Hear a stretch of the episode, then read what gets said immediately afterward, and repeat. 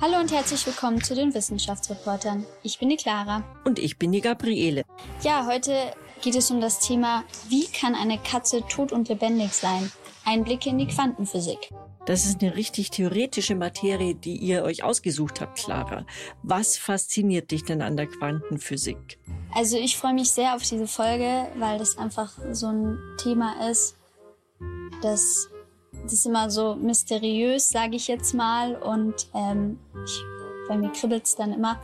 Ich habe immer das Gefühl, wenn wir das so verstehen, das ist so was ganz Elementares und dann können wir uns nicht unbedingt die ganze Welt erklären, aber ähm, dann können wir uns sehr, sehr vieles erklären und gleichzeitig ist es aber immer auch so sehr mindblowing, so ähnlich wie, wie wenn man sich vorstellt, dass das Universum unendlich ist. Was hast du eigentlich für eine Vorstellung von Quanten? Quanten sind für mich einfach äh, die, die, die wirklich die ganz, ganz, ganz, ganz, ganz kleinen Teilchen aus dem sozusagen das, was wir hier haben, besteht. Und das ist eben gar nicht so eindeutig. Genau darum soll es in dieser Folge gehen. Ja, hallo und herzlich willkommen zur Redaktionskonferenz. Ich freue mich sehr, dass ihr wieder alle da seid. Ich bin die Clara. Ich bin die Leonie. Ich bin Jakob. Und ich bin die Gabriele. Heute sprechen wir über ein Thema, ähm, das ich tatsächlich schon immer mal machen wollte. Deswegen freue ich mich ganz besonderes. Wir geben einen Überblick über die Quantenphysik.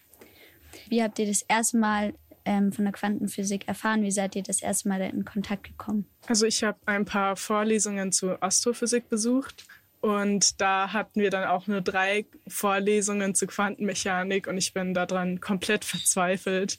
Aber es war trotzdem sehr cool. Mein erster Kontakt mit Quantenphysik war eigentlich mehr so Interesse halber aus Wissenschaftszeitungen. Äh, aber dann hatte ich im Rahmen der Schule auch mal eine Vorlesung an der TU München tatsächlich auch zu Quantenphysik und das Thema hat mich da dann auch schon ein bisschen interessiert, weswegen ich mich dann auch so ein bisschen privat damit beschäftigt habe, eben vor allem den technischen Anwendungen von Quantenphysik. Es ist nicht wirklich für uns verständlich, also zumindest für mich nicht. So die ganzen Grundprinzipien, das ist so verrückt, das klingt nach Magie oder so und trotzdem wird halt schon an Anwendungen der Quantenmechanik geforscht und das finde ich irgendwie echt krass, dass man da so wenig verstanden hat, aber schon überlegt, wie man es nutzen kann. Es geht ja bei der Quantenphysik um die ganz, ganz kleinen Teilchen, also Elementarteilchen, Elektronen, Protonen, aber eben auch ähm, Photonen, Atome. Diese Physik, wie die sich bewegen, wie man die beschreibt, ist ja ganz, ganz eben beruht auf ganz anderen Prinzipien als das, was wir hier in unserer großen Welt ähm, sehen. Das ist, glaube ich, für mich eben so das Besondere. Also wir können ja bei der Physik von Newton ganz klar sagen, ganz klar vorherbestimmen, wenn ich einen Ball so anstoße, ähm, kann ich mit einer Formel berechnen, wo der genau hin ähm, dann sein wird, hinfliegen wird, wie er sich bewegen wird. Und das kann ich bei einem Elektron zum Beispiel überhaupt nicht. Ähm, das ist, das beruht da eben auf Zufall. Und auch die Frage, was ist es überhaupt? Also es sind zwei Zustände zugleich, etwas, was wir gar nicht richtig logisch uns erklären können. Ist es ein, eine Welle oder was ist es ein Teilchen? Ja, die Gesetze gelten jetzt nicht nur für Elektronen, sondern auch für einen Blumentopf. Nur sind da dann halt die, der verrückte Part ist da quasi so unwichtig, dass man es dann nicht wirklich bemerkt. Also wie Clara gesagt hat, bei einem Ball kann man recht genau berechnen, wo der hinfällt wenn man ihn wirft. Aber auch da gilt, gelten die Gesetze der Quantenmechanik, nur kann man so Schwankungen vernachlässigen oder unschärfen. Noch ein Prinzip, das ich sehr spannend finde, das schließt so ein bisschen eben an den Welle-Teilchen-Dualismus an, den ähm, Gabriele ja schon genannt hat, ist so dieses, dass wenn man dann ein Teilchen beobachtet oder wenn man es zum Beispiel misst, dann verändert man es, äh, seinen Zustand. Also man beeinflusst es damit. Wie Clara vorhin schon gesagt hat, man kann eben nie genau sagen, wo jetzt ein Elektron zum Beispiel ist. Ich finde es halt dann immer auch interessant, so die verschiedenen Ansätze, äh, euch sagt wahrscheinlich auch Heisenbergsche Unschärfe-Relation was, dass man halt versucht, man kann entweder eine Position eben rausfinden oder eine Geschwindigkeit bzw. Bewegrichtung und muss daraus dann halt irgendwie auch immer Informationen über das Teilchen überhaupt ableiten, weil es im Quantenbereich nicht möglich ist, Position und Wegvektor des Teilchens wirklich rauszufinden und zwar halt mit ausreichender Genauigkeit. Also mir fällt es natürlich total schwer, mir es vorzustellen. Da gibt es ja äh, dieses äh, Theorem Schrödingers Katze. Schrödinger, der gesagt hat, es ist möglich, dass ein Gegenstand, ein Mensch, ein Tier in zwei Zuständen zugleich sei. Die Katze tot und lebendig zugleich. Jein, da muss ich vielleicht mal ein bisschen einhaken. Also ja, es ist so halb, dass die Katze in zwei Zuständen ist. In dem Postulat ist die Katze ja in einer verschlossenen Box, in die wir nicht reinsehen können. Es ist halt rein zufällig, ob die Katze überlebt oder nicht. Wir wissen das nicht wirklich. Die Katze ist an sich nicht so direkt in zwei Zuständen, ne? aber ihr endgültiger Zustand entscheidet sich halt für uns als Beobachter erst in dem Moment, wo wir die Box öffnen. Ich habe mittlerweile ein bisschen aufgegeben zu versuchen, das zu verstehen, sondern das hilft mir da einfach zu akzeptieren, dass man da halt ein bisschen von der Logik, wie man es kennt, weggehen muss. Ich fände es aber super spannend, wenn wir vielleicht dazu einen Beitrag machen, daran kann man schon eben ganz gut sehen, wo wir da die Quantenmechanik ganz neu denken müssen eben. Was ich ganz gern machen würde, wäre das Periodensystem der Elemente und dann das ich weiß gar nicht, wie es heißt, Periodensystem der Quanten oder so. Ich hätte dann Anwendungen Quantencomputing gemacht, dass ich einfach so ein bisschen die grundlegenden quantenmechanischen Effekte hinterm Quantencomputing erkläre und warum das so bedeutend sein kann zum Beispiel Quantennetze oder auch verschlüsselte Quantenkommunikation oder auch viel schnellere Computer, Quantencomputer. Die Besonderheit ist eben, dass es nicht wie beim normalen Computer zwei Zustände 0 und 1 gibt, zwei klare Zustände, sondern äh, es gibt eben noch diese Quantensuperposition, die wir auch mit Schrödingers Katze schon ein bisschen hatten, also sozusagen den unbekannten Zustand. Und dadurch, dass man eben drei Zustände als Basis hat, lässt sich deutlich mehr rechnen. Also was mich tatsächlich noch interessieren würde, ist, wie verbindet man jetzt diese Quantenmechanik mit der allgemeinen Relativitätstheorie und der Gravitation? Stichwort sogenannte Quantengravitation. Ich fände es auch noch ganz interessant. Also natürlich gibt es da ganz, ganz viele verrück total verrückte Gesetze und so weiter. Aber vielleicht könnten wir den Experten oder die Expertin einfach fragen, was ihrer Meinung nach das interessanteste Gesetz im Bereich der Quantenmechanik ist. Mich würde natürlich schon interessieren, wie sie sich das vorstellt mit den zwei Zuständen. Und was ich auch noch sehr interessant finde, wäre so die Verbindung zwischen Quantenmechanik und auch Mathematik. Ja, es ist einfach super viel Mathematik, aber auch theoretische Überlegungen, wie das Verhalten funktionieren müsste und das dann in eine technische Anwendung angewendet. Das finde ich eigentlich auch interessant. Das Interview. Wir sprechen mit dem Quantenphysiker Andreas Reiserer von der TU München. Er beschäftigt sich mit Quantennetzwerken und mit der Frage, wie Quantenphysik unsere Computer revolutioniert. Ja, hallo Andreas, schön, dass du heute bei uns bist. Jetzt ganz kurz die Frage, kannst du uns knapp sagen, woran forschst du denn gerade? Also das Ziel unserer Arbeitsgruppe ist die Realisierung von sogenannten Quantennetzwerken. Und das ist ganz ähnlich wie bei in der klassischen Informationsverarbeitung. Wenn man äh, Systeme miteinander verbindet zum Netzwerk, dann kriegt man neue Möglichkeiten. Das einfachste Beispiel ist das klassische Internet, wo sehr viele Computer zusammengeschaltet sind und man dadurch zum Beispiel die Rechenleistung der einzelnen Computer erhöhen kann, indem man Supercomputer nutzt oder indem man Informationen teilen kann zwischen entfernten Orten. Na, und so ähnlich funktioniert das auch mit Quantennetzwerken. Wenn man Quantencomputer miteinander verschaltet, ergeben sich neue Möglichkeiten. Allerdings sind wir da noch sehr weit auch am Anfang. Also bisher gibt es ein elementares Quantennetzwerk aus zwei oder vielleicht drei sogenannten Quantenbits, also elementaren Recheneinheiten in der Quanteninformationsverarbeitung.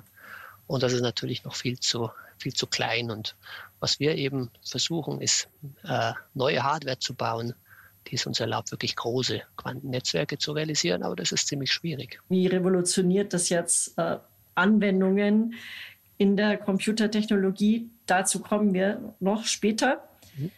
Wir wollen dich erstmal fragen, es geht ja um die kleinsten Teilchen in der Quantenphysik, die wir so kennen. Was sind Quanten überhaupt? Wie kannst du das erklären? Quanten sind zunächst Systeme, die man sehr gut von der Umgebung isoliert hat und die dann mehrere mögliche Zustände einnehmen. Also in der Physik ist es generell so, dass man immer versucht, Vorhersagen zu machen. Das ist das Wichtigste für einen Physiker. Manche denken, die Physiker wollen die Welt beschreiben oder verstehen sogar. So weit würde ich gar nicht gehen. Eigentlich würde ich sagen, ein Physiker möchte im Wesentlichen eine Vorhersage machen. Und da hat sich herausgestellt, wenn man Teilchen sehr gut voneinander isoliert, dann ähm, ist das, was man beobachtet, äh, vielleicht etwas anders als das, was man aus seinem Alltag kennt, wo die Teilchen, ja, die, die meinetwegen in, in einem Menschen oder in irgendeinem Gegenstand sind, sehr stark miteinander in Wechselwirkung stehen. Physik wird immer dann spannend, wenn man zu den Extremen geht. Und eins dieser Extreme ist, wenn man die Teilchen eben sehr gut voneinander isoliert. Und äh, man braucht dazu eine ganz eigene Mathematik, um dann dieses Verhalten dieser Teilchen zu beschreiben. Und ein Quant ist sozusagen immer die kleinstmögliche Einheit einer bestimmten Größe. Woraus besteht ein Quant? Das kommt ganz darauf an, aus äh, welches System man sich anschaut. Quanten können aus elektrischen Feldern bestehen oder Quanten können aus, aus Vibrationen bestehen. Oder? Selbst wenn man irgendwie ein mechanisches Pendel sich anschaut, äh, besteht dessen Bewegung aus, also sozusagen, dann kann man, kann man das nicht beliebig sachte anschubsen, sondern nur mit einer bestimmten minimalen Bewegung. Und auch das wäre ein Quant der Bewegung dann. Typisch Quanten sind ja auch ähm, eben die kleinsten Teilchen, die wir so kennen, also zum Beispiel Elektronen, Protonen, mhm. Quarks. Ja, ja, da, da spricht man eher, eher, von Elementarteilchen. Und Quant wäre zum Beispiel die Bewegung okay. von einem solchen Elektron, das nur einen bestimmten Zustand einnehmen kann. Zum Beispiel im Wasserstoffatom. Man weiß, dass man, wenn man Wasserstoff in einer, in, einer, äh, ähm, in einer Flamme zum Beispiel sehr heiß macht, dass dann Licht bei einer ganz bestimmten Farbe entsteht. Und diese Farbe, die dort entsteht, ist genau das Quant an Energie, das man diesem Elektron dann hinzufügen kann. Und wenn es das wieder abgibt, dann kommt Licht bei dieser genau definierten Farbe raus. Das klingt natürlich wahnsinnig abstrakt, oder? Also das ist schwer, sich konkret vorzustellen. Ähm, es klingt auf den ersten Blick abstrakt, aber ich muss sagen, man kann dafür auch eine analytische, eine, eine anschauliche Vorstellung entwickeln, was ich auch als Student erstmal nicht geglaubt hätte. Wie stellst du dir das vor? Was ist dein Bild im Kopf? Die einfachsten Quantensysteme haben nur zwei mögliche Zustände. Einen Grundzustand und dann einen angeregten Zustand. Das Elektron im Wasserstoff wäre normalerweise in dem Grundzustand. Und wenn ich es dann besonders heiß mache, kann ich es in den angeregten Zustand bringen, dann kommt es wieder zurück. Und es stellt sich heraus, dass man die Mathematik, die dahinter steckt, eigentlich beschreiben kann durch ähm, die Koordinaten eines Punkts auf einer Oberfläche. Und dieses Bild hat man oft im Kopf, wenn man dann über die Manipulation von Quanten spricht, dass man einfach die Kugel dreht. Und äh, was, was man oft hört in der, in der Literatur oder dass die Leute sagen, okay, Quanten, das Besondere ist, dass die in mehreren Zuständen gleichzeitig bestehen können. Ich weiß gar nicht, ob das ein sehr gutes Bild ist. Ne? Die, die Mathematik, die das beschreibt, äh, kann man so interpretieren, aber man kann sie auch anders interpretieren. Können wir die Quanten einordnen, so ähnlich wie chemische Elemente ins Periodensystem? Diese Frage stellt sich Leonie mhm. und sie hat dazu recherchiert. Ihr kennt vielleicht das Periodensystem der Elemente. Es beschreibt, aus welchen Atomen die Welt besteht. Etwas Ähnliches gibt es auch für die noch kleineren Bestandteile. Atome bestehen nämlich aus Protonen, Neutronen und Elektronen. Die Protonen und Neutronen kann man sogar noch weiter zerteilen in Quarks. Ein Atom enthält also Quarks und Elektronen. Die Quarks gehören zu den Fermionen, genauso wie Elektronen und noch ein paar andere Teilchen. Fermionen sind quasi die Lego-Steine des Universums. Neben diesen Fermionen gibt es noch Bosonen. Die sind für die Kräfte zwischen den Lego-Steinen zuständig.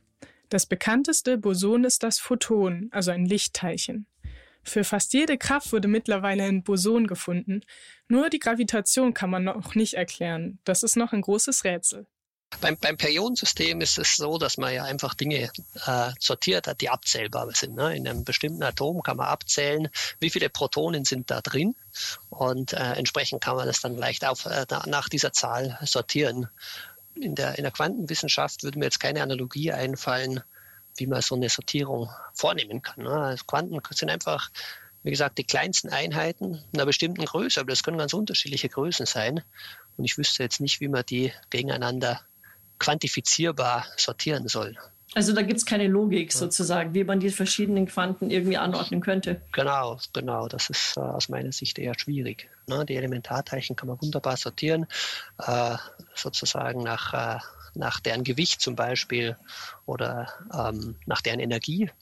Aber sozusagen Quanten als elementare Anregung von, von einem bestimmten System, da, da ist es schwieriger. Ich hatte es im Physikunterricht so ein bisschen und ich erinnere mich vor allem noch an das Phänomen, das fand ich sehr besonders, dass sich ähm, bei einem Experiment, wenn, wenn man die Quanten beobachtet hat, sich ihr Verhalten verändert hat. Das Experiment war konkret ähm, so, dass sie sich beim einen Mal als Welle verhalten haben und beim anderen Mal als Teilchen. Und wie kann das sein? Das ist irgendwie ein Widerspruch für mich. Der eine Bestandteil ist, dass es wirklich sowas gibt wie elementaren Zufall. Ja, dass das Ergebnis einer Messung, die ich mache, nicht eindeutig vorherbestimmt ist. Naja, dieser Überlagungszustand kann sich so modellieren wie, wie der Punkt auf einer Oberfläche, ne, also zum Beispiel die Position München oder die Position Sydney. und wenn man dann dieses Quantenteilchen, wenn man eine Messung dran macht, ist es, als würde ich ihm die Frage stellen, bist du in München oder bist du in Sydney? Und dann wird das Quantenteilchen wahrheitsgemäß natürlich immer antworten, ich bin jetzt in München, wenn es da ist. wenn ich aber jetzt eine andere Frage stelle und ich frage, okay, bist du am Nordpol oder am Südpol? Dann äh, muss ich das Quantenteilchen entscheiden. Und wenn es näher am Nordpol ist, wie in München, dann wird es vielleicht häufiger Nordpol sagen, aber vielleicht wird es auch manchmal Südpol sagen. Das klingt aber doch irgendwie und crazy, oder? Wie kann es denn? Das ist ein, das wie, ist ein kann denn die Messung, wie kann denn die Messung nicht exakt sein? Für uns ist eine Messung immer genau eine Antwort. Genau, das ist, das ist wirklich das, das Wesen von dieser Quantenphysik, ist das, worin sie sich mit unterscheidet von unserer klassischen Physik, ist, dass wirklich die Messung, die man macht, das System beeinflusst. Und ähm, man ist vielleicht am, äh, zunächst ein bisschen verwirrt davon, dass, dass sozusagen das nicht sich mit unserer klassischen Anschauung äh, deckt. Aber mal anders gefragt, wa warum soll sich das denn mit unserer klassischen Anschauung immer decken? Ne? Zu dieser Frage von Clara, zwei Zustände gleichzeitig, Welle oder auch Teilchen, Ach so, ja, ähm, sozusagen, also was man typischerweise in der Quantenwelt besch beschreibt, ist eine Entwicklung von Teilchen als Wellen. Ne? Also irgendwo äh, breiten sich diese Teilchen, Elementarteilchen aus wie Wellen. Aber in dem Moment, wo ich eine Messung mache, stelle ich sozusagen die Frage, äh, bist du hier oder bist du dort? Und in dem Moment kommt dieser Zufall ins Spiel und das Teilchen geht in den einen von den beiden Zuständen. Erst in dem Moment, wo ich frage, bist du hier oder dort, bringe ich es an einen bestimmten Punkt. Aber was da ganz zentral ist, dass man wirklich mit dem Messprozess diese Isolation des Teilchens zerstört. aber ich, zu sagen, es ist gleichzeitig äh, in mehreren Zuständen, das ist, das finde ich persönlich nicht zielführend, obwohl man es sehr oft liest. Ein sehr berühmtes und bekanntes Gedankenexperiment, das versucht, diese, man nennt es ja auch Superposition mhm. des Quantums, ähm, zu beschreiben, ist ähm, Schrödingers Katze. Mhm. Dazu hat Caroline recherchiert und sie erklärt es uns kurz. In der Frühzeit der Quantenmechanik ging die Anschaulichkeit der damaligen Physik verloren. Deswegen stellte der Physiker Erwin Schrödinger 1935 ein Scheinparadoxon auf, das unter dem Namen Schrödingers Katze bekannt wurde. Hierbei wird eine Katze zusammen mit einer winzigen Menge radioaktiver Substanz eingesperrt. Von dieser radioaktiven Substanz zerfällt innerhalb einer Stunde ein Atom mit einer ebenso großen Wahrscheinlichkeit, wie das keins zerfällt. Kommt es jedoch dazu, dass eines zerfällt, wird das von einem Geigerzähler wahrgenommen, der dann wiederum Blausäure freisetzt, die zum Tod der Katze führt. Bei diesem Gedankenexperiment besteht keine Chance festzustellen, ob die Katze tot oder lebendig ist, solange nicht aktiv beobachtet wird oder wir die Kiste öffnen würden. Die Katze kann also tot und lebendig gleichzeitig sein. Dies ist also ein scheinbarer Widerspruch, aber in der Quantenphysik ist das durchaus möglich, wenn sich verschiedene Zustände überlagern. Dies führt zu einem Wandel der Logik. Neben dem klassischen Ja und Nein kann es demnach auch ein Vielleicht geben. Und so wie bei der Katze nicht eindeutig differenziert werden kann, ob die Katze tot oder lebendig ist, gilt auch Gleiches für die Quanten in der Quantenphysik bei denen ebenfalls nicht immer klar differenziert werden kann zwischen den verschiedenen Zuständen. Das Gedankenexperiment ist immer sozusagen, die Katze ist in, in der Kiste und solange man die Kiste nicht aufmacht, weiß man nicht, ob die Katze lebendig oder tot ist. Das wäre meine, meine Aussage. Und äh, manche sagen, die Katze ist, einem, ist tot und lebendig gleichzeitig. Das sozusagen tot und lebendig ist, ist natürlich ein sehr, ein sehr starkes Extrem. Aber sozusagen für mich als Außenstehenden, wenn mich einer fragt, ist die Katze jetzt tot oder lebendig, wäre immer die Antwort, keine Ahnung. Um das zu wissen, muss ich die Kiste aufmachen. In dem Moment, wo ich die Kiste aufmache, ist wirklich diese Isolation vorbei und, äh, und man, man, äh, man bekommt etwas mit. Na, das ist immer der, der Standpunkt des Experimentators, ist so ein bisschen ein spezieller. Ich bin entweder außerhalb der Kiste und, und weiß nicht, was drin ist, oder ich mache die Kiste auf. Es gibt natürlich noch den Standpunkt der Katze. Ja, und die Katze wird vermutlich schon wissen, ob sie lebt oder tot ist. Unser Teilchen jetzt im übertragenen Sinn. Unser Teilchen Sinn. in dem im übertragenen Sinn. Ne? Also ähm, das Bild ist, ist sozusagen von Schrödinger aufgebracht worden, um die Paradoxie des Messprozesses eigentlich zu beschreiben, wenn man ihn auf makroskopische Sachen anwendet. Also es ist eigentlich fast unmöglich, große Systeme so von der Umgebung zu isolieren, dass keinerlei Information nach außen dringen kann. Aber das ist genau eigentlich die große Herausforderung, die sich die Quantentechnologie im Moment stellt, ist wirklich zu schauen, Quantensysteme immer, immer größer zu machen und zu schauen, geht das überhaupt? Weil jetzt kommen wir so von was total Abstrakten, noch einem Gedankenexperiment, zu einer Übertragung auf Technik. Das ist ja doch dann was Konkretes, was man sogar bauen kann, so wie wir dich verstanden genau. haben. Genau, was man versucht, ist immer größere Katzen zu machen, sozusagen, und zu schauen, was passiert mit denen. Kann ich diese Katzen so isolieren, dass man wirklich nicht weiß, was rauskommt beim Experiment?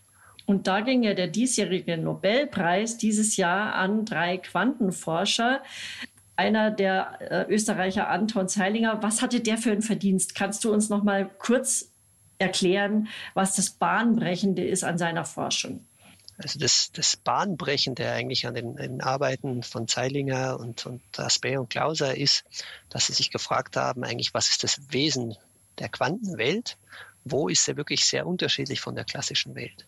Und eins davon äh, habe ich schon angesprochen, das ist die Existenz von wirklich dem Zufall im Messprozess. Aber es gibt noch etwas Zweites, was viel faszinierender ist. Und das ist die sogenannte Verschränkung. Und die Verschränkung bedeutet, dass wenn man zwei Quantensysteme hat, die voneinander, also die von der Umgebung isoliert und sie dann miteinander auf eine bestimmte Art und Weise in Wechselwirkung bringt, dann kann man erreichen, dass diese zwei Quanten in den korrelierten Zustand gehen. Ja, man kann sich das vielleicht so vorstellen wie zwei Würfel, die immer das Gleiche anzeigen. Wenn ich von oben drauf gucke, wenn der eine Würfel eins zeigt, dann zeigt der andere Würfel auch eins. Das Besondere ist jetzt bei, diesen, bei dieser quantenmechanischen Verschränkung, dass es Korrelationen gibt, die man klassisch nicht abbilden kann. Manche sagen, die sind stärker als klassische Korrelationen. Ja, dass sozusagen, wenn ich die Teilchen auf eine bestimmte Art und Weise drehe, dass ich dann äh, genau das umgekehrte Ergebnis bekomme. Also ich habe zwei Würfel, die sind in der gleichen Position, aber wenn ich den einen rechts rumdrehe und den anderen auch rechts rum, dann zeigen die auf einmal zwei und fünf, anstatt dass beide fünf zeigen. Das ist erstmal spannend, denn es ist, wie gesagt, etwas, was sich klassisch nicht vorstellen lässt, diese Art der Korrelationen. Man kann sogar mathematisch zeigen, dass klassische Systeme diese Eigenschaft nicht haben können ja, und dass das eben eine ganz zentrale Eigenschaft von unserer, unserer Quantenwelt. Wie können wir das anwenden? Was nützt uns das in der Computerforschung? Ja, ein Beispiel davon ist, äh, dass man das nutzen kann, um Informationen abhörsicher zu übertragen. und um das äh, zu machen, bedient man sich heute eines Verfahrens, das man äh, asymmetrische Verschlüsselung nennt. das heißt, die Bank schickt mir eine lange Zahl und mit Hilfe von dieser langen Zahl kann ich die Nachricht verschlüsseln, aber ich kann sie mit der langen Zahl nicht entschlüsseln. Um sie zu entschlüsseln, brauche ich zwei Zahlen, sozusagen die Primfaktoren dieser großen langen Zahl. Und ähm, dieses Verfahren funktioniert nur deshalb, weil die Operation, die Primfaktoren einer Zahl zu finden, sehr viel schwieriger ist, als, als diese zwei Zahlen miteinander zu multiplizieren. Das ist aber bahnbrechend. Das wäre natürlich das wirklich, wirklich bahnbrechend. Aber wie hilft uns da die Quantenphysik konkret? Ähm, die Quantenphysik stellt sozusagen diese Korrelationen bereit, die stärker sind als klassische Korrelationen. Die, die haben nur Quantenzustände haben diese besondere Art von Korrelation, die es erlaubt, diesen Schlüssel zu generieren. Was heißt denn Korrelation? Mhm. Korrelation heißt, äh, wenn ich einen, Würfel anschaue oder wenn ich zwei Würfel habe und der eine zeigt die Eins, dass ich auch weiß, der andere zeigt bestimmt auch die Eins. Ach so, das ist ein Automatismus gewissermaßen. Das ist ein Automatismus, genau. Und wenn ich den Würfel beide nach rechts drehe, dann zeigt der eine die Fünf und der andere zeigt auch die Fünf. Und in der Quantenmechanik könnte diese Korrelation eben anders sein als in der klassischen Physik. Ja, eine weitere besonders interessante Anwendung, wie wir finden, ist auch das Quantencomputing. Dazu forschst mhm. du ja auch.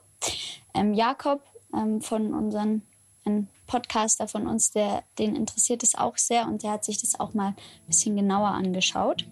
Quantencomputer können die speziellen Eigenschaften der Quanten ausnutzen, um bestimmte Probleme sehr viel schneller lösen zu können als herkömmliche Computer. Aber wie sieht so ein Quantencomputer überhaupt aus? In herkömmlicher Computer basiert auch der Quantencomputer auf Bits, die hier Qubits genannt werden. Qubits sind Quantenteilchen wie Elektronen oder Photonen, die auf supraleitenden, sehr tief gekühlten Metallen gespeichert werden. Diese Qubits können dabei zwei quantenmechanische Effekte für die Berechnung nutzen. Die Überlagerung und die Verschränkung. Fangen wir mit der Überlagerung an. Anders als normale Bits können Qubits zwar auch die Zustände 1 und 0 haben, Sie können aber auch die quantenmechanische Superposition haben, in der sie sozusagen 1 und 0 gleichzeitig sind. Werden dann mehrere dieser Qubits verschränkt, bildet sich eine gemeinsame Position dieser vielen verschränkten Qubits, die dann als ein einziges Qubit agieren. Da wir im Quantenzustand eine gewaltige Informationsmenge mit einem einzigen Qubit gleichzeitig verarbeiten können, ermöglicht uns diese Methode Berechnungen, die mit herkömmlichen Computern unmöglich wären. Das, ist, das Wesen der Quantencomputer ist eigentlich, dass wenn man Quantensysteme miteinander in Verbindung bringt, es sehr viele Möglichkeiten gibt, wie die miteinander zusammenhängen. Also diese verschränkten Zustände, die, die dort entstehen, wenn man mehrere Teilchen hat, die haben einfach sehr viele Möglichkeiten. Verschränkte Zustände, was du gerade erklärt hast, am Beispiel der drei Nobelpreisträger, die dazu genau. auch geforscht haben. Genau, dass man einfach sozusagen, das Besondere am Quantencomputing ist, dass man, wenn man zwei Quantenbits hat, man nicht nur Informationen enkodieren kann, in das eine Bit ist rauf und das andere ist runter oder, oder, oder das eine ist rauf das andere ist auch rauf, sondern dass man auch diese Korrelationen hat. Dass man sagen kann, okay, wenn das eine rauf ist, dann ist das andere rauf oder runter. Na, auf die Art und Weise kann man sehr viel mehr Information in kleine Systeme packen. Lass uns mal so ein bisschen Zukunftsmusik spinnen. Was kannst du konkret dir vorstellen, wo dieses Prinzip der, ähm, des Quantencomputings, wo könnte das bahnbrechend sein? Für mich die wichtigste Anwendung ist eines Tages ähm, die, die Simulation von chemischen Reaktionen und von neuen Materialien. Wenn ich etwas provokativ bin, kann ich die Frage stellen, warum gibt es eigentlich noch den Beruf des Chemikers? Warum gibt es jemanden, der zwei Substanzen zusammenschüttet und dann mühsam versucht herauszufinden, was da drin passiert ist? Und die Gesetze, nach denen sich Atome verhalten, sind eigentlich sehr genau bekannt. Also warum rechnen wir das nicht einfach aus, anstatt dieses mühsame Experiment zu machen? Und die Antwort ist, weil die Rechnung zu schwierig ist. Ja, mit dem klassischen Computer wird man so eine komplexe Rechnung niemals durchführen können. Aber mit dem Quantencomputer werden solche Rechnungen möglich.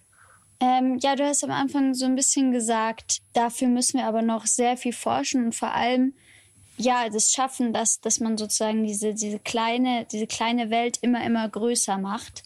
Glaubst du, wir werden so in den nächsten zehn Jahren wirklich bahnbrechende Erfolge in der Quanten, im Quantencomputing, sage ich jetzt mal, sehen, sodass sich das krass auf unseren Alltag auswirkt? Das sind Quantenalgorithmen bekannt, die ähm, die so einen Vorteil bieten. Und einer davon ist die Suche äh, in einer unstrukturierten Datenbank.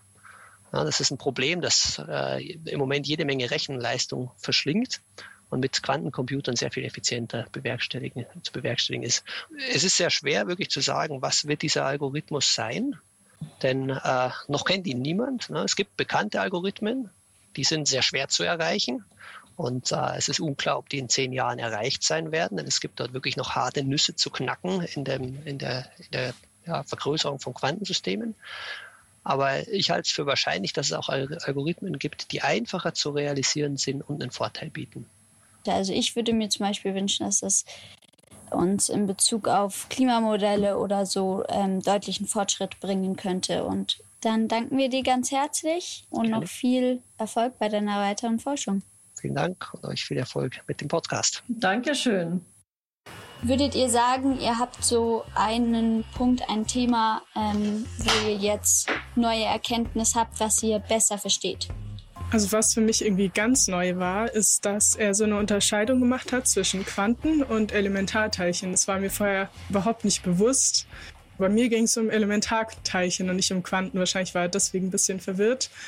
Das fand ich tatsächlich auch sehr interessant, wie er gesagt hat, dass diese ein Quant eher eben so ein, ein Zustand ist, zum Beispiel eine Bewegung oder so.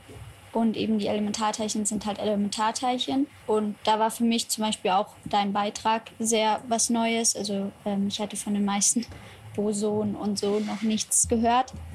Ja, generell einfach das Gefühl, dass Schwingungen oder Austauschenergien, sage ich jetzt mal, als Teilchen oder als Quanten bezeichnet werden können.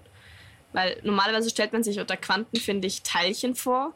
Und dass das aber nicht zwingend so sein muss, ist eigentlich eine Erkenntnis, die, finde ich, eher so ein bisschen mindblowing ist. Das führt ja eigentlich direkt hinein in unser Theorem von Schrödingers Katze.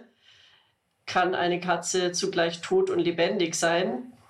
Also ich glaube an sich ist es halt schwierig, das auf so ein Beispiel runterzubrechen, weil es wahrscheinlich sehr viel komplexer ist, als jetzt einfach eine Katze in der Box, sage ich jetzt mal. Aber es sind auf jeden Fall so Eselsbrücken oder halt Hilfen, die uns sozusagen helfen sollen, dieses Thema zu verstehen, weil es einfach so komplex ist, dass man es eigentlich auch nie wirklich komplett verstanden hat.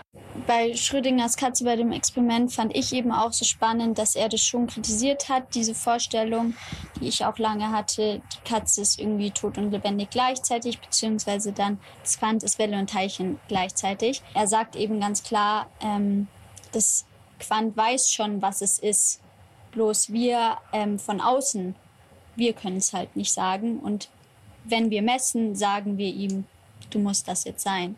Da habe ich noch einmal einen ganz guten Vergleich zu Messungen gehört, als würde man zum Beispiel versuchen, einen Apfel auszumessen mit einem fetten Gummihammer oder so. Man kann nicht viel kleiner als die Elementarteilchen gehen, beziehungsweise kann man nicht wirklich. Das ist so das Grundproblem.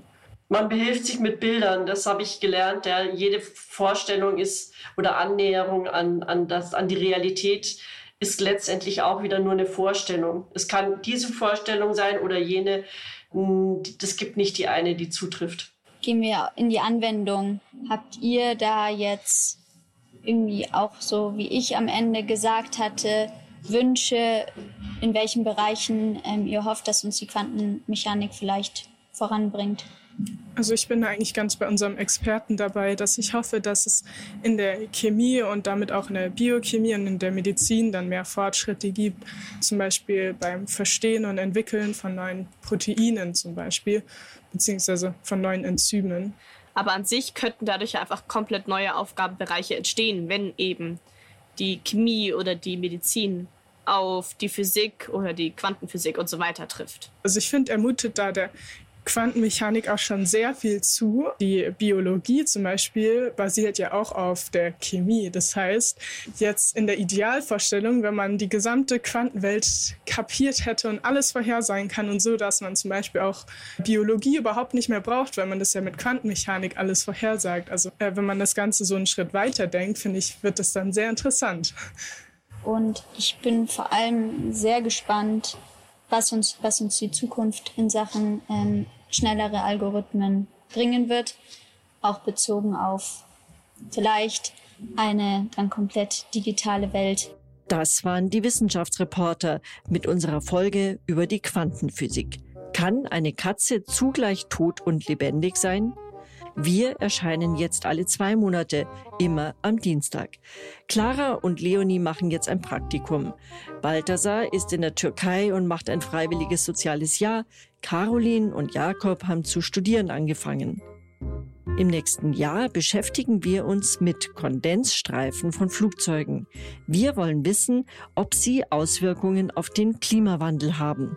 Wir freuen uns, wenn ihr wieder dabei seid.